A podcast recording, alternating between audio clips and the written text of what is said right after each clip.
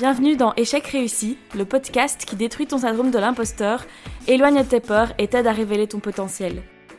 Tu trouveras ici des témoignages inspirants de ceux qui ont surmonté l'échec et qui ont même su en faire une force. Avec aussi quelques épisodes spéciaux pour te donner les outils nécessaires pour dépasser tes propres limites. Au micro de cet épisode, je reçois Alizée. Elle va nous raconter comment elle a en fait profité d'un échec scolaire pour pouvoir lancer son blog de cuisine et petit à petit ouvrir son propre restaurant. Hello Alice Coucou Pauline Merci beaucoup d'être présente sur ce podcast. Alors, avant toute chose, est-ce que tu pourrais te présenter et présenter aussi ton projet avec tes propres mots? Oui, bien sûr. Euh, donc, je m'appelle Alizée, euh, j'ai 28 ans depuis un mois. Euh, en fait, dans la vie, j'ai un resto qui s'appelle Gordita Café que j'ai ouvert il y a un an. Et avant ça, et en même temps d'avoir Gordita, je suis aussi influenceuse à cuisine. Du coup, euh, je développe des recettes euh, pour ma communauté, pour des marques. Enfin voilà, je fais des, photos, comme on dit, de food styling. et voilà, c'est un peu ma vie. Euh, c'est beaucoup de réseaux sociaux et beaucoup de cuisine et beaucoup d'être au resto ici. Voilà. Super, trop chouette, oui, parce que du coup, tu nous reçois dans ton resto, hyper coloré, hyper peps, euh, avis euh, à tous les amateurs de bonne cuisine, c'est l'adresse où il faut se trouver. Euh, on va justement parler de comment tu as lancé ce resto, comment tu y es arrivé et de la base de tout ça, de ton amour pour la cuisine, de ton blog. Et ce qui est un peu cocasse, c'est que tout ça, ça se base sur un échec. comme quoi aussi on peut développer plein plein de belles choses sur base d'un échec. Donc avant de parler de cet épisode-là de ta vie, je voulais un peu revenir sur ton rapport à l'échec. Euh, quand tu étais plus jeune, dans ta scolarité ou simplement bah, dans ta jeunesse, comment tu concevais l'échec? Euh, moi, j'ai toujours été, tu vois, l'élève de base, la basique, tu vois, celle qui a 70%, qui est nulle en maths. La moyenne. C'est vraiment l'élève de moyen, l'élève moyen, qui s'intéresse pas nécessairement à beaucoup de choses. Enfin bon, voilà, j'étais pas euh, destinée à, faire euh, des études de ouf. Ouais, l'élève que quand tes parents viennent euh, en réunion de parents, on dit ah elle peut mieux faire mais elle ne veut pas. Voilà, non pas du tout. Moi c'est elle fait ce qu'elle peut. Donc voilà, j'ai jamais vraiment été ultra fascinée par l'école rien. du coup après mes écoles, comme beaucoup de personnes, je pense, qui font ce genre d'études. J'ai fait un an de droit sans savoir absolument, euh, absolument pas euh, ce que j'allais faire. Et du coup, j'ai raté une première fois euh, mes études de droit. Mais j'ai toujours été très droit au but, tu vois. J'ai vu que j'aimais pas. Euh, on était en deuxième cesse. Euh, non, c'était en juin. C'était en juin. Je me suis dit, j'arrête. Genre, Ciao. Mes parents m'ont même pas forcé à faire quoi que ce soit parce que, en fait, je suis tellement bornée quand j'ai une idée. Je dis, ciao, moi j'en ai marre. J'arrête. Je ne passerai que des examens euh, que je peux soi-disant réussir. Je je sais même pas si je les ai réussis avec le recul. Mais du coup, tu vois, déjà, ça c'était un premier échec. Ce serait orienté et je trouve qu'on est super mal orienté quand on est en secondaire, enfin, au débat. C'est beaucoup trop jeune pour prendre une décision pour l'avenir, ça c'est sûr. C'est incroyable comme c'est n'importe quoi en fait quand j'y pense.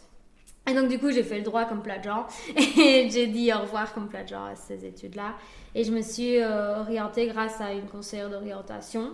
Et elle m'a dit, euh, oui, euh, voilà, tu, tu fais un petit test, tu vas passer un test pour voir ce que tu vers quoi c'est le mieux d'aller. Elle m'a dit d'office toi c'est la com et euh, c'est vrai que j'étais euh, déterre à faire euh, de la romane, donc absolument rien à voir. Et je le remercierai parce que ça aurait été un deuxième échec cuisant. donc là déjà, je me suis dit, ok, je me réoriente, c'est bien. Et quand j'ai fait comme, ben, j'ai vraiment vu des cours qui étaient super intéressants et d'autres pas, pas du tout. Je crois qu'on se comprend à ce niveau-là. c'est hyper varié hein, ces études-là. Et beaucoup de choses qui servent à rien aussi, sans vouloir vexer, mais wow, franchement. Voilà, donc euh, j'étais dans ces études qui étaient super passionnantes d'une part et un peu démoralisantes dans le sens que tout le monde te dit qu'est-ce que tu vas faire, il n'y a pas de travail, alors que bon, euh, maintenant quand je vois euh, dix ans plus tard, je me dis, mais en fait, il y a plein de travail pour les gens de la com, les gars. à l'époque, on s'en doutait pas. Ouais, ouais, on s'en doutait pas que les réseaux sociaux allaient devenir un truc pareil. Et c'est dingue parce que c'est vrai que, enfin voilà, moi sur le moment, je me suis dit, voilà, je vais faire la com parce que c'est sympa et tout, ça me correspond. Et au final, j'ai fait de l'art du spectacle et je suis tombée sur un article euh, quand j'étais en deuxième, troisième, je sais plus, qui disait bah, le diplôme qui amène le moins à quelque chose, c'est euh, le diplôme d'art du spectacle et communication. Du coup, je me suis dit, bon, bah non, on va faire autre chose. Sauf que j'ai doublé. Donc, euh, l'année de ma troisième, après avoir eu euh, plein de crédits résiduels partout, on m'a stoppé, on m'a dit, maintenant la fête est finie, tu arrêtes, tu passeras pas en master, ma grande. Et là, en fait, je me suis retrouvée avec euh, 20 pauvres crédits à rien foutre. Et je me suis dit, euh, bah go, euh, l'année prochaine, tu iras à Bruxelles faire comme, comme marketing. Ce que je retrouvais euh, le plus intéressant pour le futur. En tout cas, moi, j'avais déjà euh, envie et peut-être un petit peu capté que les réseaux sociaux, c'était pas de la blague.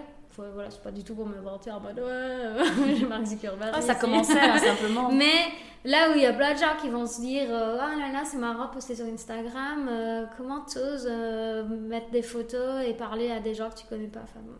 Le début d'un blog, le début d'Instagram, et c'est vrai que en voulant faire comme marketing euh, à l'ULB, bah, d'office il y avait ça, il y avait, euh, c'était des études super nouvelles, je trouvais c'était dingue. Donc voilà, et pendant cette année à ne rien branler littéralement, je me suis dit, je vais me lancer euh, sur Insta, mais en vrai, vais arrêter de mettre des petites photos plic-ploc, je vais aller à fond, je vais créer un blog parce que je trouvais que c'était super important d'avoir une plateforme à soi. Euh, parce qu'on ne savait jamais à ce moment-là euh, ce que ça allait devenir, si ça allait marcher. Et donc je me disais, en plus, comme ça, euh, je vais développer des capacités.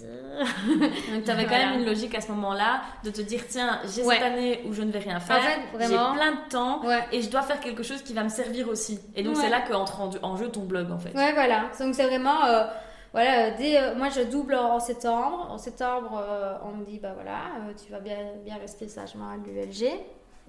Et euh, je me suis dit, bah voilà, on est en octobre, euh, j'ai créé le blog. Et, et c'est la meilleure chose qui m'est arrivée de ma vie parce qu'en fait tout découle de ça. Mais vraiment entièrement, même si j'ai toujours, euh, j'ai toujours rêvé d'avoir un petit resto et tout, mais jamais je l'aurais eu en fait. Je, tu vois, je viens pas d'une famille fortunée où on m'aurait donné allez, 40 000 balles, amuse-toi chérie. tu vois, non.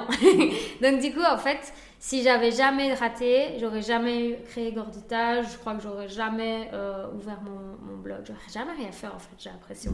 Mais vraiment, c'est trop Du bizarre. coup c'est un échec qui t'a apporté beaucoup de choses. ouais. Et pour se retransporter au moment où tu crées ton blog, pourquoi la cuisine? Bah, en fait, de base, c'était vraiment le milieu, euh, enfin, la passion que j'avais. Et quand tu choisis euh, de faire un blog et que tu choisis de, de créer un Instagram, je pense qu'il faut être dans une niche. faut pas se dire je vais faire de tout. Moi, je m'étais dit je vais faire de tout. de base, je m'étais vraiment dit mais je vais faire ça. Et je me rappelle que mon premier article, c'était sur Bali, parce que je revenais d'un voyage à Bali. Voilà, me fait le double, mais à Bali. J'avais économisé tout mon argent de l'année, j'étais partie à Bali, enfin bon, voilà. Et du coup, je m'étais dit, mais au moins, j'ai un, un premier sujet, tu vois. Parce que c'est vrai que c'est un peu compliqué. Et surtout, quand tu fais blogueuse culinaire, c'est pour qui tu te prends en fait, tu vois? Genre, qui en a rien à foutre de ta vieille recette de, de poivron rôti? Ben, Tu vois? Alors que j'ai l'impression que il y a plein d'autres. Enfin, tu vois, euh, le secteur. euh, Enfin, le secteur. Plutôt euh, tout ce qui est vêtements et tout. J'ai l'impression que ça peut plus vite intéresser les gens sans vraiment les intéresser. Mais la cuisine, c'est vraiment une niche spécifique. Enfin, Oui, mais en fait tu spécial. tombes un peu sur des gens qui cherchent sur Google euh, recettes de plats frais pour le soir Voilà. et qui tombent sur toi quoi. Voilà, Mhm. c'était vraiment ça. Et donc, euh, en fait, moi, j'ai cuisiné euh, très très tôt parce que mes parents cuisinaient. Déjà, c'était déjà une passion pour eux. Et en fait, j'allais regarder comment ils faisaient, machin, je m'intéressais, j'avais un petit carnet de recettes et tout. Et euh, quand je suis partie, donc euh, je vais à Verviers, et quand je suis arrivée à Liège, en Côte, bah, j'avais pas du tout les tupperwares et tout, comme plein de gens avaient. et donc, euh, moi, je me suis de suite mis à la cuisine quand j'étais dans mon Côte. Et puis ça a toujours été, en fait, je sais pas, ça a toujours vraiment été quelque chose de ancré en moi, genre les concours cuisine au camp, et aussi rien que les faire cuistot, tu vois. C'était vraiment, j'étais toujours dans les cuisines, toujours à tester, toujours à, à épicer. C'était vraiment mon délire, et je pense que d'office, j'aurais jamais lancé autre chose que la cuisine. Enfin, j'aime bien les vêtements comme plein de meufs et de mecs, mais ensemble, euh, voilà, c'était. En fait, j'ai l'impression que je peux apporter quelque chose avec la cuisine que je ne apporterais pas du tout avec autre chose. Mhm. Des fois, il faut aussi se calmer et se dire euh, t'es bonne pour ça, pour le reste, je sais pas trop. Et puis c'est ce qui te passionne Voilà. aussi. Quand tu te retrouves dans cette année où tu as À plein fond. de temps à, à tuer, entre guillemets, tu te dis, ben, je Ouais. vais revenir aux sources. Et c'est ça aussi que je trouve intéressant dans ton histoire, c'est que souvent quand on est face à un échec, on sait pas trop quoi faire, on est Mhm. perdu. Euh, alors que c'est, ça peut être très simple de juste se tourner vers ce qui nous passionne, ce qui nous anime. Et c'est peut-être de ça que va émerger des tonnes et des, choses- des tonnes de choses, comme ça a été ton cas d'ailleurs. Ouais, ouais. Euh, du coup, tu lances ton blog et ça marche tout de suite ou il faut un petit, un petit peu de temps? Franchement, je me rappelle pas. J'ai l'impression que j'ai déjà 1000 abonnés euh, sur Insta. C'est à 2016. Année, année en or. C'était tellement simple. Tu mettais 10 000 hashtags. tu vois, tu notais. C'était en folie. Et, et donc, du coup, 1000 abonnés. Mais 1000 abonnés. euh, je les ai sans doute, c'est des gens qui ne me suivent sans doute plus à l'heure actuelle, ces 1000 abonnés, tu vois. Donc au final, euh, est-ce que ça a été vite? Je saurais pas dire. euh, je me rappelle pas. euh, bah déjà, à l'heure actuelle, tu vois, j'ai plus ou moins 28 000 abonnés, ce qui est pas énorme du tout. En Belgique, c'est très bien quand tu es dans le milieu culinaire et tout ça. Après, euh, ça reste micro-influence, petit truc. Oui, mais ce qui euh, compte, c'est l'engagement. Voilà. Parce que c'est ça qui t'a permis aussi plus tard d'ouvrir ton C'est l'engagement que après tu réalises, mais tu le réalises pas avant. Par exemple, moi, je l'ai pas réalisé avant de créer euh, le crowdfunding et surtout le livre. Sinon, euh, franchement, dans ma tête, moi, je regardais des gens euh, qui regardaient, oui, de temps en temps, beaucoup, parce que tu mets des hashtags ou parce que les gens sont curieux. mais jamais j'aurais pensé réellement que ça aurait si bien marché. Moi, je me souviens d'un shift dans ton contenu. Ouais. Euh, Il y a eu un moment où tu, tu montrais pas beaucoup toi. Tu étais un peu effacée. Et puis un jour, je pense que tu t'es dit, ben, je vais me montrer tel que je suis. Tu as commencé à partir de ton quotidien, tes chats, et, Ah ouais. et- et à être drôle, en fait, telle la personne que tu es. Et je pense que beaucoup de choses ont changé à ce moment-là parce que les gens se sont reconnus en toi. Et au-delà de tes recettes, en fait. Et c'est ça aussi qui a bien Ouais, marché. c'est possible. Je me rappelle plus trop, mais je me rappelle des premières stories que j'ai fait comme ça. Je suis partie en couille totale. je crois que c'est parce qu'il fallait faire des sondages. Et là, je suis partie en folie. J'étais là. Mais au oh final, être toi-même, c'est ça qui a le plus Ouais. marché. Je pense que c'est ça. Et, et d'office, ça fait que bah, t'es pas juste quelqu'un qui partage des recettes. Donc d'off- d'office, il y a des gens, il y a un attachement qui se fait. C'est vrai que quand je les rencontre ici, c'est trop mimi. Ils sont là, oh, je te sais depuis le début. Et moi, je suis super touchée à chaque fois. Il faut, j'ai un deux doigts de chialer. j'ai l'air radiateur au lit. Mais vraiment, je suis, ouais, c'est super émouvant dans le sens, euh, ben, je suis personne, je suis toujours personne, mais mais il y a quand même des gens qui ont envie euh, d'être, euh, bah, de, de, de me remercier, de, de, franchement, de me conseiller, de m'encourager. Je suis là, waouh. Ça fait Donc plaisir, voilà. c'est Ouais, non, d'office, c'est, c'est clair que. hum, Enfin, tout ça, euh, oui, euh, tu travailles pour, mais il y a plein de gens qui travaillent bladés et qui n'ont jamais cette reconnaissance. Et je trouve que quand tu l'as, tu te dis, waouh, j'ai de la chance. Tu le disais tout à l'heure, tu parlais du fait que tu as toujours plus ou moins rêvé de lancer un petit resto. Euh, ça se passait comment ce rêve dans ta tête et à partir de quand ça s'est concrétisé? Moi, quand. Je sais pas si le podcast, les gens reconnaîtront ou quoi, mais quand Darius est arrivé à, à Liège, bah, toi comme moi, on était à l'ULG, juste en face.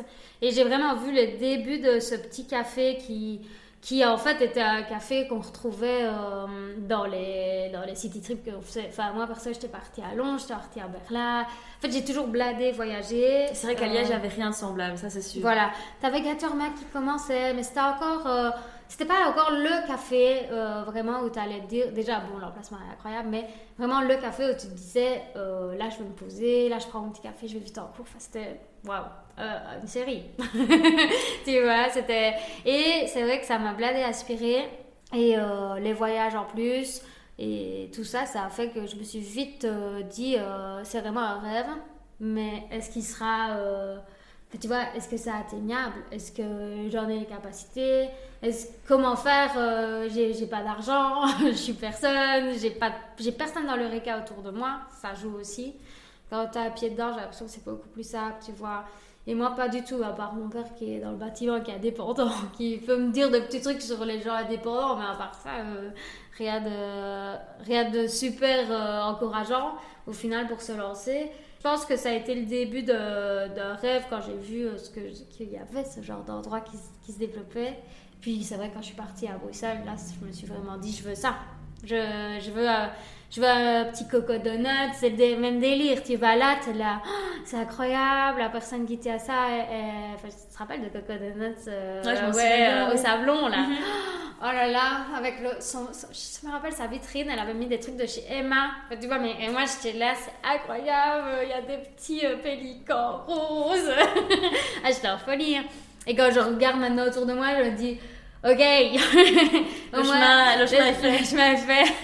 Et je me dis, c'est trop cool parce que j'espère que je vais inspirer d'autres euh, petites meufs comme moi qui vont passer dans la rue, qui vont se dire, Oh, c'est incroyable. euh, Je veux ce café-là aussi oui, tu vois. Mhm. Donc euh, vraiment, je... le chemin était long, mais j'y suis arrivée. C'est grâce à ces inspirations-là que tu t'es dit que c'était possible. Et puis quand Ouais. est-ce que tu t'es dit, bon, ça y est, je me lance, je vais le faire? Euh, et puis c'est aussi, tu le mentionnais, euh, grâce à un crowdfunding que tu as pu euh, lancer Ouais, ton café. ouais. Et c'est grâce à ta communauté que tu as construite pendant cette année-là d'échecs scolaires où en Mhm. fait, ben, tu as pu développer tout ça. Ouais, non, t'as vraiment le, le, dé- le centre commence de là, donc d'une communauté qui va se développer, de plusieurs personnes qui te lâchent. Ah, ce serait Dax, t'avais un resto. Je faisais de la merde en plus. Des fois, au début, tu te dis, mais t'allais pas bouffer un porridge, vieux. mais enfin. Et au final, bah, tu vois, tous ces gens qui te disaient, oh là là, parce que de base, euh, j'étais euh, sur Liège, donc euh, une communauté liégeoise. Et donc, tu vois, t'avais toujours les gens qui te disaient, ah, ce serait euh, on puisse manger ce que tu fais, des trucs comme ça. c'est super gratifiant et surtout, ça donne, ça donne envie de se lancer et de prendre les choses au sérieux. Enfin, c'était vraiment ce qui me semblait être euh, un but de vie à atteindre, d'avoir mon propre café. Et du coup, j'avais déjà euh, ce petit carnet où j'avais écrit euh, carrément le menu, euh, les horaires, quel quartier de Liège. Enfin, vraiment, j'étais assez assidue dans. Et surtout, il y avait pas mal de détails quand je me souviens. Je l'ai lu il y a même pas une semaine en fait. Je suis retombée dessus en fouillant mes carnets. j'étais, Ah, c'est trop mignon. Et tu l'avais écrit quand? Ça, c'est le truc que je me dis. J'ai l'impression que c'était euh, du coup en, en deux ou troisième année, tu vois. Donc, Bon, au moment de mes années échec. de merde. euh, Voilà, voilà c'était tu vraiment pensais déjà quoi. Ouais, j'y pensais déjà, mais je crois que ça me fascinait dans le sens. euh, tu vois, quand tu sais que tu rates, il y a aussi. Il faut, faut pas non plus se voiler la face dans le genre. euh, si tu rates, si c'est que t'es pas bien. Enfin, tu vois, moi, je, je, je, je suis ultra euh, impressionnée par ces gens qui ratent et qui ratent. Tu vois, leurs études. Et qui Et qui continuent. continuent. Et qui y vont. Et qui passent pour la dixième fois un examen. Et je me dis, bah vraiment, si c'est vraiment ça que tu veux faire, chapeau. Mais je suis persuadée qu'il y en aura plein qui se diront, c'était pas du tout ça. Et pourtant, par fierté, orgueil et tout ça, tu vas, tu continues. Bah, moi, je suis contente parce que je suis quand même orgueilleuse, mais j'ai dit stop, en fait. J'ai dit stop à. Parce que, au final, euh, j'ai doublé. J'ai fait des études qui allaient dans le prolongement, mais tu vois, je me suis pas embourbée en me disant non, non, non, moi je vais rester à Liège, même si on me dit que c'est des études où je vais rien avoir, où je suis nulle parce que je double, tu vois. Et ben, en fait, j'ai changé quand même ma perspective d'avenir et je crois que le fait d'ouvrir un jour un petit café, ben, ça a aussi euh, joué dans le sens. euh, en fait, j'ai jamais euh, voulu vraiment travailler dans la com. je me rends compte de plus en plus que ce que je fais aujourd'hui, pour moi, c'est que du bonheur. Enfin, tu vois, ok, non, pas que du bonheur, on va pas se mentir non plus. se lever tous les jours à 6-7 heures, c'est pas que du bonheur, mais au moins je me lève et je suis pas en train de rêver d'un week-end où je pourrais avoir ma vie. Ma, vie avec mes potes et qu'on parle plus du travail avant lundi et de bader tous les dimanches soirs, ça m'arrive jamais. Et franchement, tu vois, si le lundi soir, parce que maintenant mes week-ends sont décalés, j'ai plus qu'un jour, tu vois, si le lundi soir je commençais à bader en me disant oh là là, pas demain, c'est l'enfer, je me poserais des questions. Mais là, ça fait un an. Et les mardis soirs, je me couche sereinement en me disant demain matin, petite course, petite prépa cuisine. En fait, c'est vrai que, que voilà, c'est ben, tout ça vient de cet échec-là, quoi. En fait, il t'a- ouvert les yeux en quelque sorte sur ce Ouais. qui était vraiment ce qui t'animait. Ouais, non, à fond, à fond. Mhm. Et, et c'est vrai que bah, dès euh, ma, c'était mon deuxième année, ouais, ma- mon deuxième master, je me suis mise en, en indépendante complémentaire, tu vois, étudiante. Toi aussi, t'as fait ça, je crois. oui. Donc c'était lié à ton blog en fait. Ouais. Tu t'es lancée en indépendante pour pouvoir faire des collaborations, je suppose, à l'époque. Bah, c'était mon. En fait, quand je me suis rendu compte que j'allais gagner la même chose qu'un job d'étudiant, bah, j'ai de suite fait ça, tu vois. Je, j'ai pas trop réfléchi, mais je réfléchis pas non plus énormément, tu vois. T'es plus fonceuse qu'autre chose. Ouais. Bah, alors ça, je vais beaucoup réfléchir. euh, en fait, je vais beaucoup réfléchir sur une- un court moment. Mais là, je vais euh, toute ma vie, il y aura plus que ça, tu vois. C'est, je me souviens quand quand on allait lancer le resto, euh, j'étais au resto avec Pierre et on faisait des plans. euh, tu vois, c'est vraiment c'est je suis tellement focus que je peux pas me faire autre chose. Je suis dans mon lit, je vais penser qu'à ça, mais c'est peut-être même un peu mal ça, tu vois, parce que tu parles de Tu t'y mets à fond. et aussi du burn-out et tout, mais tu vois, dans le sens que faut faire gaffe. Il y a une limite qu'il faut aussi se dire à un moment donné, il faut se détendre, mais c'était vraiment les prémices. Donc, euh, si à ce moment-là, t'es pas comme ça, pour moi, euh, T'as pas la passion. ouais, il n'y a pas la, la, la gnaque. La réussir. d'entreprendre. voilà, tout à fait. Donc, voilà. Mais du coup, tout s'enchaîne quand même très vite. Tu, tu as ce rêve-là qui couvre quelque part, et puis tu te dis, bon, let's go, on lance un crowdfunding, j'ai la communauté pour. Euh, Comment ça s'est passé cette période? Parce que je me souviens que ton crowdfunding a cartonné, Ouais. tu as gagné beaucoup plus que ce que tu demandais. Et euh, qu'est-ce que tu en as tiré comme message de te dire, mais en fait, euh, les gens, ils sont là? Bah, en fait, déjà, c'était un peu compliqué dans le sens que c'était période Covid. Mais pendant cette période Covid, j'ai écrit le livre, tu vois, euh, La Graille. Et... Donc c'est un livre qui reprend tes recettes de ton blog et Voilà. d'autres aussi. De, ouais, il y avait les recettes du blog, les recettes euh, que je mettais sur Insta, je faisais des fiches recettes. Franchement, je me suis donné un fond pendant le confinement. J'ai pas arrêté et c'est ça qu'on disait tout à l'heure, c'est que il y a des gens qui ont vu dans le confinement euh, une façon de se renouveler, de faire autre chose, des gens d'arrêter et d'autres d'essayer de, se défoncer dans sa passion. Et perso, moi j'ai fait ça, je me suis dit, il n'y a plus aucune marque qui veut collaborer parce qu'on aurait dit que c'était la fin du monde. du coup, il n'y a plus aucune rentrée parce que c'était mon job à temps plein. Et ben, chaud, euh, on va faire ce livre.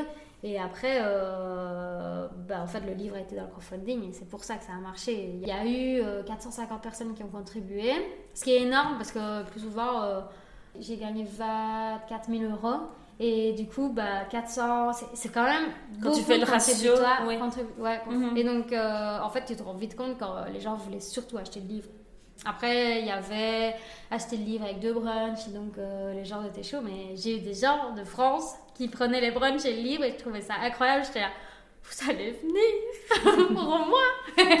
Et vraiment, euh, j'ai trouvé ça trop cute, mais d'office, peut-être ils viendront jamais c'était juste euh, Pour voilà, te pour réaliser ton rêve. C'est vrai que quand tu comprends que ben, qu'on te veut du bien et qu'on te veut te soutenir euh, aussi fort, parce qu'en fait, l'argent, c'est. Il n'y a rien à faire. hein. Quand, quand, quand tu passes du je te mets un like à je te donne 50 balles, C'est un sacré vois, pas. je, ouais, je te mets un follow et je te mets 50 euros, euh, tu te dis, ok, là, euh, là c'est dingue.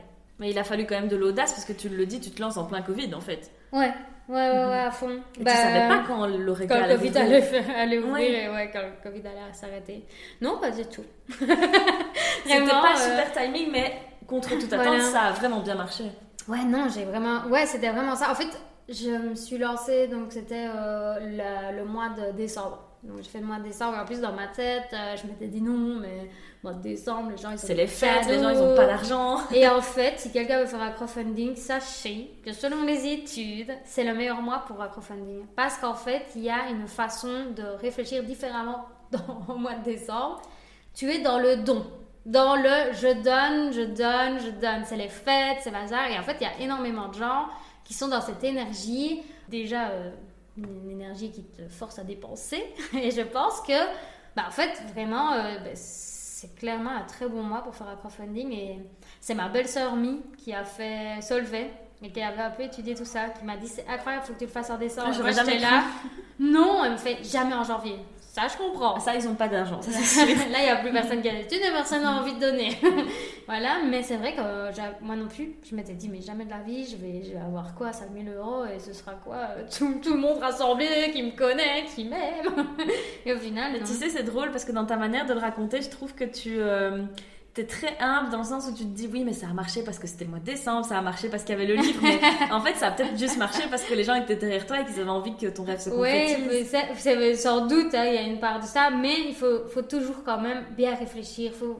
Moi, je me dis, il faut jamais se lancer en disant, ouais, c'est bon, euh, j'ai des followers. Faut pas partir gagnant. oui. Faut pas jamais partir gagnant. Être optimiste, un peu fou, Mais pas, mais pas partir en se disant je vais réussir parce que parce que en fait la chute sera tellement dure que en fait je suis une optimiste qui va quand même se dire c'est pas grave si je me plante mais faut pas toujours non plus croire qu'on t'aime et croire que tu vois je sais pas comment expliquer ça mais mais rester euh, les pieds sur terre en fait. Je dirais que je reste les pieds sur terre en ayant un peu la tête ailleurs, mais toujours quand même euh, bien ancré. mais du coup, euh, ton chemin il est un petit peu parti dans tous les sens parce que tu savais pas ce que tu voulais faire et au final tu te retrouves à faire quelque chose qui n'a rien à voir avec tes études ou très peu, même si tu gères les réseaux sociaux de ton restaurant. Est-ce que tu l'aurais cru et, et, et, par exemple autour de toi, tes proches, qu'est-ce qu'ils en ont pensé de devoir suivre ce chemin qui te ressemble beaucoup mais n'était peut-être pas celui prévu à la base? J'en ai très vite parlé euh, autour de moi de ça, de cette envie, et qu'au fond, euh, je m'en rends pas compte. En fait, il faudrait demander à quelqu'un qui me connaît. Ça n'a surpris personne en fait. Ouais, j'ai pas l'impression. En fait, ma mère a été ultra pessimiste parce que ça Capricorne. et oui, attention, le business, il faut être prudent. et voilà.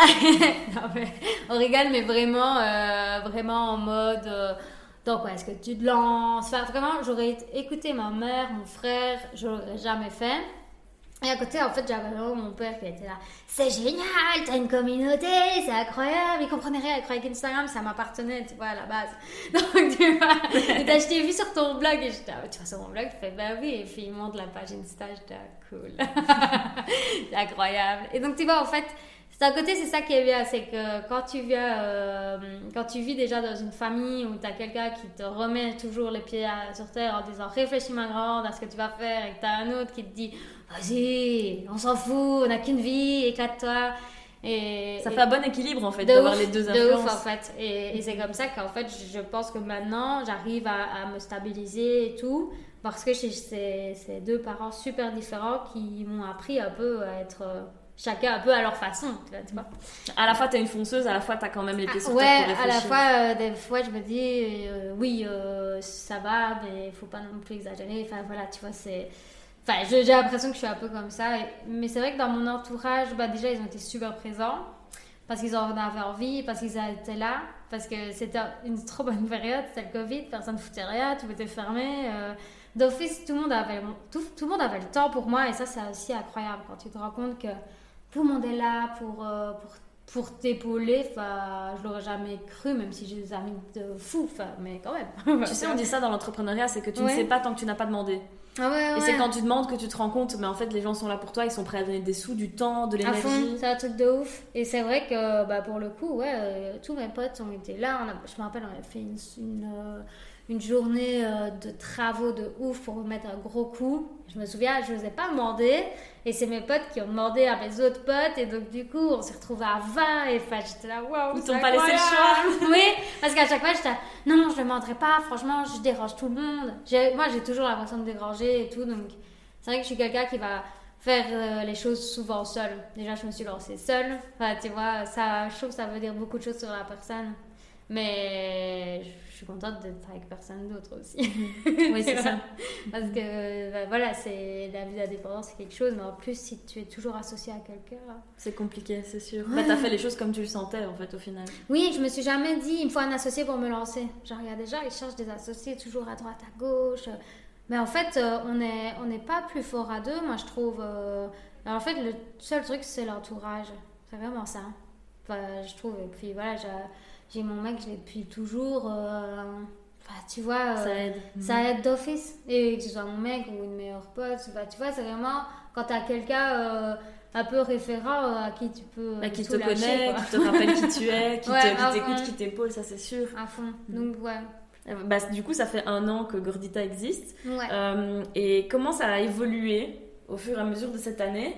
Et puis aussi, la question que je voulais te poser, c'est est-ce que tu as connu des échecs au sein de Gordita et de ce nouveau projet? Ouais, ben ouais, donc comme tu dis, ça fait un an, euh, ça a fait ça il y a genre deux semaines. Euh, c'est passé tellement vite, c'est un truc de, de vague. Et, euh, et, et, puis finalement, on a, on a déjà eu la chance de pouvoir s'agrandir, ce qui est quand même dingue. Quand j'y pense, plus souvent, tu vois, ça prend quand même plus de temps. Mais là, euh, vu que Paloma, euh, Manon, de son vrai prénom, ta colocataire, ma coloc, avec qui je, m'étais lancée de base, bah, vu qu'on avait euh, divisé le rez-de-chaussée commercial pour parce qu'on avait peur toutes les deux en fait. Hein, on ne savait pas ce que ça allait donner. Et en gros, bah, elle, ça, elle a cartonné de ouf. Et donc, elle a sauté sur l'occasion de prendre euh, rez-de-chaussée euh, juste en face de Gordita. Et donc, moi, j'ai repris parce que je ne me voyais pas demander à quelqu'un d'autre. C'était le moment. Allez, on y va, de toute façon. on n'a qu'une vie. Et, donc, ça, déjà, l'agrandissement, ça a été un pas euh, de géant. Et ça fait trop du bien. et, et, quand tu parles du coup d'échec, je dirais que, en fait, je l'ai eu, mais très très tôt dans la création de Gordita. Enfin, pas la création, mais comment à l'ouverture presque. en fait, j'ai très vite compris que les gens n'avaient pas compris le concept.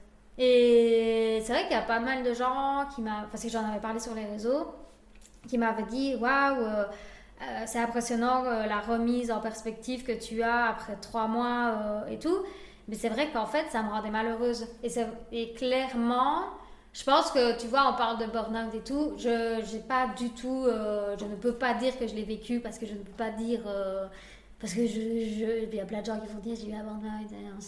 C'est pas quelque chose qu'on s'auto-diagnostique. C'est exactement ça. Maintenant, est-ce que je suis passée à côté? Tout près, sans doute. Parce qu'il y avait. Euh, il y a eu une, un public qui est venu au resto qui ne devait pas venir de base et qui, qui m'a mis une pression. Je suis quelqu'un qui se met pas de pression. Donc euh, la pression est en moi, il n'y a pas de souci, je vis avec. mais je suis pas stressée et, et, je pense que tout le monde le sait. Mais du coup, pendant ce, ce moment-là, je dirais que dès le début, à juin, juillet, août, on s'est vraiment tapé euh, des, des, clients qui, qui n'étaient pas censés être ici, qui n'avaient pas compris le concept, qui voulaient qu'on amène des bouteilles de vin, qu'on les ouvre à table, ils voulaient les entrées plat dessert, qui voulaient euh, pourquoi est-ce qu'il n'y a plus de viande, moi je vais ici pour manger de la viande. Et en fait j'étais ah, mais vous comprenez rien. Et, et, donc ça me rendait très malheureuse et je me souviens être vraiment, déjà je passais ma vie ici, mais en plus de ça, je me sentais mais irritable, mais à souhait, genre je les détestais, mais c'est horrible, tu vois, tu sers des gens qu'au final... Euh, tu vas dire que tu les détestes. Mais non, enfin, maintenant, quand je vois comme je suis épanouie maintenant, à l'heure actuelle, je me dis, d'office, cet échec de, de comprendre que tu as manqué ta cible, qui est quand même assez dur dans l'Eureka, il faut, Enfin, en tout cas, si tu veux te lancer dans l'Eureka, faut une cible et il faut vraiment pas la lâcher. Et, ou alors, tu es content de le faire et tu te Et tu suis le courant. Tu mhm. vois Voilà, si tu te dis, je vais me faire thunes c'est aussi ça. En fait, j'ai renoncé à une rentrée d'argent qui était énorme. Parce que les jeudis et vendredis soir, on cartonnait, on faisait des rentrées de thunes. Mais au final, quand j'y pense, tu vois, j'étais un peu là en mode, mais, mais c'est très bien l'argent de minutes, c'est de là, waouh, il y a de l'argent, c'est cool, c'est bien. Mais en fait, tu te rends compte que tu l'as grâce à des gens qui, qui ne devraient pas vraiment être ici parce qu'ils euh, ils sont pas. Euh, sont pas au bon endroit. En fait, ils n'avaient pas les bonnes attentes. Oui. C'est toi, tu voulais ouvrir un peu un café chill où les gens viennent boire un verre, ils viennent grignoter, mais pas non plus manger un repas, euh, comme tu disais, trois services. Et eux, ils se sont dit, ah super, un nouveau resto. Voilà, mais donc euh, avec tout ce qui va avec, en dimanche, machin, truc. Et vraiment, bah, voilà, premier échec, mais j'ai su. Euh, en fait, je crois que j'ai un peu pété un plomb dans ma tête et que j'ai dit maintenant c'est stop, vous arrêtez de me casser les couilles. Je me souviens, tu avais fait des stories, tu avais expliqué écoutez les gars, moi je suis pas un resto. Donc à partir de maintenant, le menu il change, euh, on va manger des tacos. mais non, vraiment, j'étais en mode arrêter. Enfin, et je pense que. En fait, je changeais tout le temps pour essayer de retrouver euh, quelque chose qui me plaisait et tout, mais c'est vrai que pendant trois mois. Et c'est dur parce que c'est ton ouverture aussi. Donc, tu es censé être au taquet. Euh, je me souviens même, ça m'avait fait trop rire. J'étais en cuisine et il y avait une femme qui me cherchait parce qu'elle me suivait sur Instagram et tout. allez où Alizé est où Alizé Mais en fait, je voulais pas sortir de ma cuisine parce que je voulais pas voir des gens et je l'entendais dire Ah, elle est partie en vacances sans doute. J'étais là, meuf, mais de où je suis en vacances? Je suis là dans la cuisine en train de faire à manger. Tu vois qu'il y a une espèce de il y a des gens qui pensent que tu lances ton business et en fait tu arrives à le faire rouler et t'exploites tout le monde. Et là je suis en vacances. Un mois après l'ouverture. Bah, tu vois j'étais un peu en mode non. Pas du tout en fait Je, non j'étais là à 6h du mat et je serai encore là à 18h bah tu vois. Et c'est marrant parce que bah, je crois qu'il y a plein de gens qui se rendent pas du tout compte de, de la vie qu'on a quand on travaille dans ce genre de milieu. Et Et ça me donnait euh, encore plus de pression, euh, dans le sens, bah, tu- on était beaucoup trop ouverts, et on, est, on avait des soirées qui duraient, toi, les vendredis jusqu'à 1h du mat, mais en fait, à 6h du mat, moi, j'étais ici pour le brunch, bah, c'était n'importe quoi, c'est parti en couille. Et du coup, tu as eu la remise en question très tôt dans ton Très tôt. projet. Mhm. Très tôt, j'ai... Et tu as su aussi très tôt te rediriger vers ce que tu souhaitais vraiment. Ouais, ouais, et ouais. maintenant, tu te sens mieux Et maintenant, euh, là, les, les gens ont compris qu'on venait euh, boire des verres l'après-midi, euh, des petits cafés, qu'on venait, on pouvait prendre son ordi et étudier, qu'il n'y avait pas de souci, qu'il n'y a qu'un soir qu'on ouvre et ça fait euh, une petite soirée d'été où tu peux venir sur la terrasse, mais c'est le sol, c'est fini. tu vois, avant, c'était jeudi, vendredi, mais il y avait quand même euh, ce délire que c'était un vrai resto. Maintenant, plus du tout. Et je ressens bien, franchement, nos, plus petits services, c'est les jeudis soirs, tu vois. Alors qu'avant, euh, on se roulait un peu les pouces sur les temps de midi. Et les brunchs, c'était pas aussi. euh, Enfin, si, d'office, c'est des brunchs à Liège, il y a toujours tout le monde qui vient au début, mais je me souviens de. Pendant l'été, c'était pas ce qui marchait le mieux. Il a fallu le temps que ça se mette en route, du coup. Ouais. Vraiment, en fait, il a fallu le temps de trouver son, sa clientèle aussi. En fait, il y a des gens qui sont venus dès le début et qui reviennent encore. Et je suis super contente. Mais il y a des gens qui viendront sans doute plus jamais. Et je suis super contente aussi. Il faut savoir abandonner aussi une partie. Ah euh, ouais, ouais, ouais. Et ça, c'est dur. Ça, c'est. Franchement, même si voilà, je, je me suis vite euh, dit stop, ça je veux, ça je veux pas. Mais d'un côté, comme je te dis, l'appel de l'argent, le, plus euh, tu commences, euh, moi il me restait 500 euros sur le compte, la tu te dis heureusement, on va faire les chiffres. Tu commences de rien, donc d'office tu te chies un peu dessus. Mais à partir d'un moment, tu te dis, bah, c'est très bien, on a gagné de l'argent, maintenant faut être heureux quoi. Faut, faut, faut se dire, euh, voilà, euh, c'était c'était dur à passer, mais il faut se rediriger vers autre chose quoi. Et est-ce que tu dirais que quelque part, ce- cette facilité que tu as eu à te rediriger assez rapidement, bah, c'est pas aussi le résultat de ce premier échec scolaire que tu as eu? Parce que du coup, tu avais vécu ça et tu t'es dit, bah, je peux pas juste rester dans mon malheur, il faut que je, je me redirige, quoi. Ouais, non, d'office. Bon, maintenant, je crois qu'il y a une partie aussi, ça, c'est dans ma personnalité, tu vois.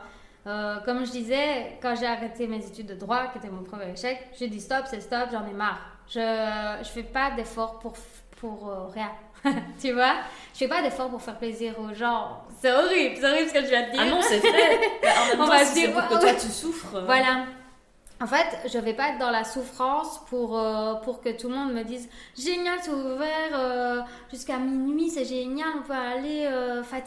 Genre non, ce n'est pas ça que je veux. Mais c'est vrai que c'est très difficile de, de se dire euh, je vais pas faire plaisir à ces, ces personnes-là. Voilà, je vais pas faire d'efforts vraiment et mettre ma vie totale en parenthèse pour leur faire plaisir à eux parce qu'en fait, euh, je trouve la terrasse est super sympa pour venir en été. En fait, toi, t'es là, mais non, c'est pas ça. Mais t'as su t'écouter. Ouais, bladé, ouais, à fond. Et je pense que autour de moi aussi, tout le monde me, me le disait. Voilà, genre mon, mon père, c'est un peu. euh, lui, il voyait beaucoup qu'il savait que j'ai gagné des sous et il se disait c'est génial, la dépendant. genre classique. Mais je dirais mes autres amis, ben, ils voyaient bien que j'étais pas non plus au top à ce moment-là. Enfin, comment l'être euh, C'est. T'as t'as un travail de dague, et en plus tu te sens pas, euh, déjà tu te sens pas à ta place, et toujours t'as l'impression d'être gros imposteur parce que moi j'ai un petit, une petite restauration, un petit café, là chez moi. On fait, tu vois, c'était, c'était, c'était, ça partait en couille, c'était pas du tout censé être ça. Bah, Et- t'attends pas la même chose d'un restaurant que d'une petite restauration. de tu ouf, tu vas pas, euh, oui, chez les, en ville ou chez Darius ou tout ça, et tu vas pas attendre qu'on vienne t'ouvrir une bouteille de vin à table. Enfin, je ne comprenais pas pourquoi moi ça marchait pas, tu vois.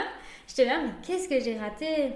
Mais Maintenant ça va, au début vraiment. Du coup, tu dirais qu'aujourd'hui, Gordita, il est à ton image. Euh, en même temps, ce, ce café chill et puis toute la, la décoration sur laquelle tu as beaucoup travaillé. Ouais, non, mais clairement. Ça, franchement, je peux dire, ouais, là, maintenant, ça me ressort 100%, je pense. Et, euh, et j'ai appris à être aussi euh, beaucoup plus euh, honnête, franche avec moi, mais aussi avec les autres, et à se dire, ouais, les gens, j'avoue que j'avoue qu'il y a peut-être des gens qui sont déjà venus chez Gordita et qui se sont dit, elle est pas sympa la bosse. Parce que des fois, en fait, je suis tellement honnête que oui, il y a des trucs que ça m'énerve, ça, ça va me saouler. Et voilà. Mais Il faut le dire, il faut le sortir aussi, c'est ta Ouais, à vérité. fond. À fond. C'est vrai que c'est dur. Des fois, c'est dur, mais euh, voilà, je vais pas non plus te crier dessus. Et tu vas me demander un truc que je trouve ça absurde. voilà, on a quand même mis, euh, on avait enlevé le va parce que c'était c'était vraiment ce qui posait problème. Et je suis sûre que ça l'est encore de temps en temps. Quand je vois les gens qui boivent du va, je suis là. Mhm. Que faites-vous là? Que faites-vous là? Et donc voilà, mais c'est- bizarre parce que ça- c'est vraiment partie de- du truc. On va enlever le va et puis on, a- on s'est dit on va tout changer. Et est-ce que tu t'inquiètes parfois de la fin de Gordita, que de comment ça pourrait se terminer? Non, je me dis juste euh, que j'aimerais pas que quelqu'un reprenne. Jamais. C'est toi. En fait, c'est trop moi, donc euh, même je me dirais c'est trop bizarre dans le sens, euh, enfin les gens qui revendent les fonds de commerce et tout, enfin faut pas être si attaché que ça, tu vois. Et après, qu'est-ce que tu dois regretter? Ça ça doit être un choix pragmatique plus qu'émotionnel, je suppose. Il y a de ça. Ouais, non, d'office. Si ça devait se finir, je me dirais, ça a été une aventure de ouf. Allez, on cherche autre chose. J'adore la déco. je- genre, euh, moi, des fois, je me dis, euh, je pourrais avoir une papeterie, je serais super heureuse. hein. Franchement, je te vendrais des papiers peints, des, des cartes. Ok, je serais là, c'est incroyable. tu serais pas dans le regret, tu serais tourné vers l'avenir. Ah ouais, ouais, tout le temps. Ben, en fait, je suis quelqu'un. euh, je vais avoir de la nostalgie, mais jamais en me disant c'était mieux avant. Faut toujours avancer. En fait, je sais pas. En fait, je réfléchis pas du tout à. À, à- à ça. Enfin, je me- bien sûr, je me suis déjà dit quand est-ce que je vais arrêter Gordita d'office? Ben, Tu te poses la question, tu te dis euh, je me vois pas faire ça dans 10 ans. Maintenant, je me dis aussi parfois on pourrait faire une chaîne. tu vois, parfois tu pars en couille complet quand Bah, ça, c'est l'entrepreneuriat, t'as des pensées contraires tout le temps. c'est vraiment ça, donc parfois je me dis, euh, on- ouais, euh, trop envie de relancer un autre resto. Enfin, tu vois, d'office, il y a plein de choses qui, qui carburent et dans ma petite tête, et je me dis, bah ouais, euh, ça me semble tellement. euh, Maintenant que je l'ai fait, je me dis, il y a plein de choses qui me semblent tellement faisables, tu vois. Oui, qu'avant, tu, Ouais. tu savais pas comment prendre ce, cet énorme À fond. projet-là. Maintenant, tu sais, t'as appris. Et justement, avec le chemin parcouru, comment est-ce que tu vois l'échec aujourd'hui? Comme quelque chose de nécessaire en fait. Enfin vraiment, pour moi c'est plus que nécessaire l'échec. Sinon, en fait, de toute façon tu vas te planter à un moment donné. Franchement, les gens qui se plantent jamais dans la vie, Est-ce les- que ça existe? Et déjà, si ça existe, je les plains, clairement. Parce qu'en fait, ça veut dire qu'ils ils vivent avec des œillères, en fait. Parce que clairement, l'échec, ça va pousser à voir autre chose, à te retourner, à te dire Ok, on va peut-être voir ce qui s'est passé là. on va reprendre à zéro, ou on va réfléchir autrement, on va changer notre vision de voir les choses. Je sais pas, en fait, euh, moi je trouve que vraiment l'échec scolaire, c'est quand même incroyable. À vrai dire.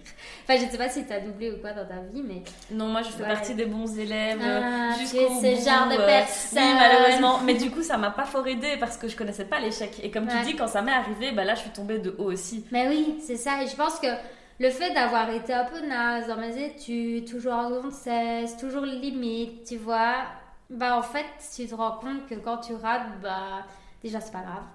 Déjà, ça c'est un truc, j'ai jamais vu ça comme quelque chose de grave. Mais c'est un truc de ouf. Parce que d'un côté, c'est pas ultra cool. Parce que quand je ratais, j'étais là, ok.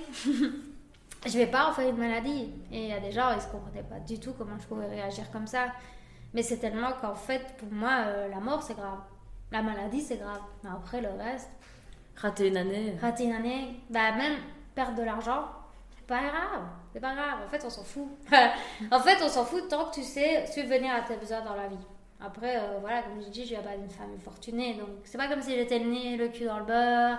Donc, j'ai pas non plus. euh, Enfin, j'ai une vision de l'argent euh, qui est assez spéciale parce que mon père a fait une énorme fight. Donc, je sais ce que c'est d'avoir des huissiers chez soi tous les jours. Donc, ça, je suis totalement aware. et, ça, c'est super bien aussi. Donc, il y a l'échec de mon père qui m'a forgé. C'est aussi, euh, s'il a jamais eu d'échec, s'il était devenu multimilliardaire avec ses conneries. Mais là, bah, je, j'aurais- je me serais déjà, j'aurais eu le dans le beurre, bordel. oh putain. Non, mais en gros, d'office, en fait, euh, ouais, déjà, l'échec de mon père m'a fait comprendre que, eh ben, en fait, on, on peut, on peut avoir un énorme échec dans la vie. Et quand je le vois lui, tu devrais aller faire un petit podcast avec Pedro. Parce que c'est assez incroyable, en fait. Tu te dis, bah, il est toujours là, euh, il a toujours ses potes, il gadaille, et en fait, il a l'air heureux, hein. Bah, il est heureux, je crois. Et Ça n'a pas ruiné sa vie. Rien, ça a ruiné son mariage. Mais bon, voilà, fallait bien. Mais au moins, tu te dis, j'ai l'impression qu'il est heureux, et surtout, il, il a repris de zéro et je crois que c'est un vrai exemple d'échec.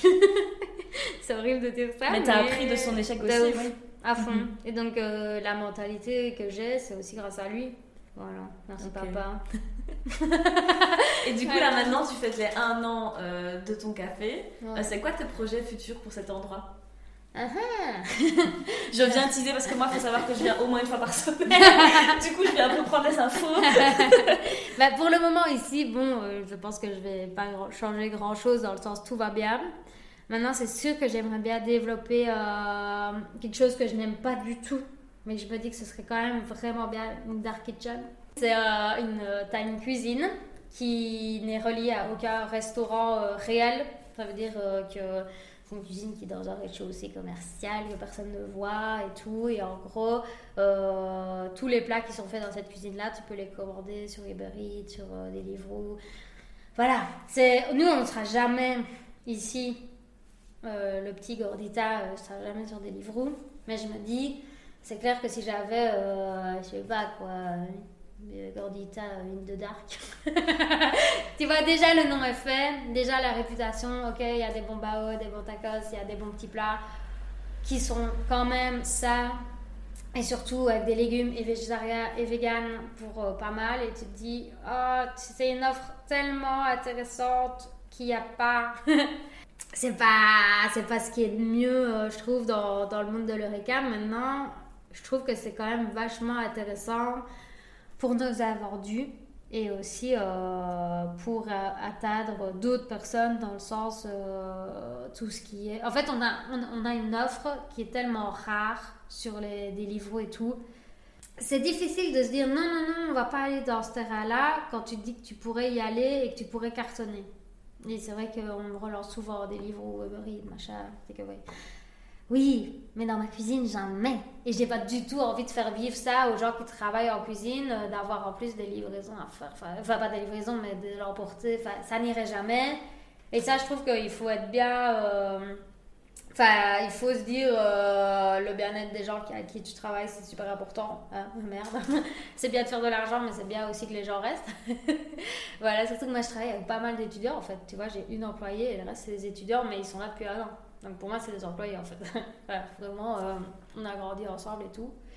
Et au final, euh, ouais, une dark kitchen, ce serait peut-être un truc que j'aimerais développer maintenant. Euh, tu vois. Il y a un marché à remplir, c'est sûr. C'est ça. Et tu dis, mais de toute façon, quelqu'un va venir le prendre. Hein, euh, dans un an, euh, c'est fait. Donc pourquoi pas moi? Mais après, pourquoi pas un jour ouvrir un autre Gordita ou mais pas à Liège. Moi, j'aime bien quand il y a un seul endroit, la ville est petite, pas besoin de commencer à on va faire plat partout. Ça, ça sert à rien, on n'est pas Starbucks, tu vois. c'est débile. Et puis ce serait tellement chaud de refaire le même endroit. ça, c'est vrai. Ouais. Et du coup, tu t'autorises quand même à rêver. D'office, tu réfléchis à. Par exemple, le truc que j'aurais bien aimé faire cette année, mais que j'ai pas eu le temps, c'est à food truck. J'adore pour faire tous les festivals. Je t'y vois tellement. Franchement, c'est vraiment un délire, mais voilà, le food truck c'est 20 000 balles. Enfin, tu vois, j'ai pas du tout les fonds. Euh. Tu vois, moi je suis quelqu'un qui veut rien faire avec de l'emprunt. Ah, tu pourrais faire un deuxième crowdfunding, tu sais. Voilà. le food truck. Si t'as food truck, euh, je pense que les gens ils investiraient avec toi. ok, je vais le faire. Merci pour le conseil. Mais ouais, de ouf. Franchement, le food truck, c'est. Food truck, je dirais que c'est le premier sur la liste euh, des trucs que j'aimerais trop faire parce que là, vraiment, c'est drôle. Il euh, y a une question que j'aime bien poser en fin de podcast. Euh, tu sais, dans les podcasts un petit peu entrepreneuriat, euh, inspiration, on te demande toujours des conseils pour te lancer. Et ça, je crois que maintenant, on peut en trouver des milliers sur Internet. Moi, j'aimerais bien des conseils sur comment on arrête, comment on se plante, comment on se remet d'un échec. Et du coup, qu'est-ce que tu dirais à quelqu'un qui, comme toi, s'est retrouvé face à un échec Et comment est-ce qu'on peut grandir, en fait, à partir de ça? Ne pas le voir comme un échec, déjà. Conseil numéro 1. on va faire un petit compte Instagram. non, mais d'office, je dirais. Euh, en fait, je crois que le plus dur dans l'échec pour plein de gens, c'est le regard des autres, peut-être. Hein? Ouais. va pas se mentir. J'ai mhm. raté, c'est difficile. C'est difficile et c'est difficile quand les gens le savent, quand les gens te leur parlent. Moi, en somme, j'ai pas vraiment eu ça, au sens que c'est un échec scolaire. Et, au final, euh, combien il y en a des échecs scolaires, tu vois Mais je veux dire, je pense quand même que Ouais, dans ma famille, je sais pas. En plus, je me rappelle, j'avais même. euh, Je crois que j'avais raté mon cours d'espagnol et je suis espagnole. Donc, c'est quoi le truc Tout le monde se foutait de ma gueule dans ma famille. Mais, mais tu vois, rien que ça, en fait, euh, je pense qu'il faut un peu se détacher de, de, du ce regard malsain que les gens peuvent poser sur l'échec comme si eux, ils n'avaient jamais rien échoué. Bande de bâtards. tu vois, déjà, je me dis que ça, c'est un premier conseil. Tu dois t'en foutre parce que personne n'en a rien à foutre de, de ce que tu, de ce que tu feras au final. Ils seront juste euh, ultra en- ils diront que c'est génial quand tu auras réussi, mais tu vois, on voit jamais euh, ce qui s'est passé avant. Parce que ici, tu m'en parles. Le plus souvent, c'est un truc que je vais vite fait euh, évoquer dans, dans les interviews que j'ai données, que je suis une superstar. Les Mais journalistes se sont rués Voilà. chez Gordita. Mais du coup, c'est vrai qu'au final, euh, les gens ne, ne font pas vraiment euh, attention à ça. Parce que tu finiras toujours par réussir quelque chose. Peut-être euh, quelque chose dans lequel tu n'aurais pas pensé. Et, et du coup, ouais, cet échec, il faut toujours le prendre et se dire qu'est-ce qu'on va faire avec et on va en faire quelque chose de bien. Et, ou en tout cas quelque chose qui me plaît. Et comme tu disais, c'est trop bien de se retourner sur une passion quand tu comprends que la soi-disant passion dans laquelle tu étais, euh, moi par exemple c'était mes études, n'était pas une passion. n'était pas une envie de faire quelque chose avec. Et du coup, je pense que c'est ça qui est important, c'est t'enlèves un peu tes œillères et tu te dis, bah ok, euh, qu'est-ce qu'il y a autour de moi?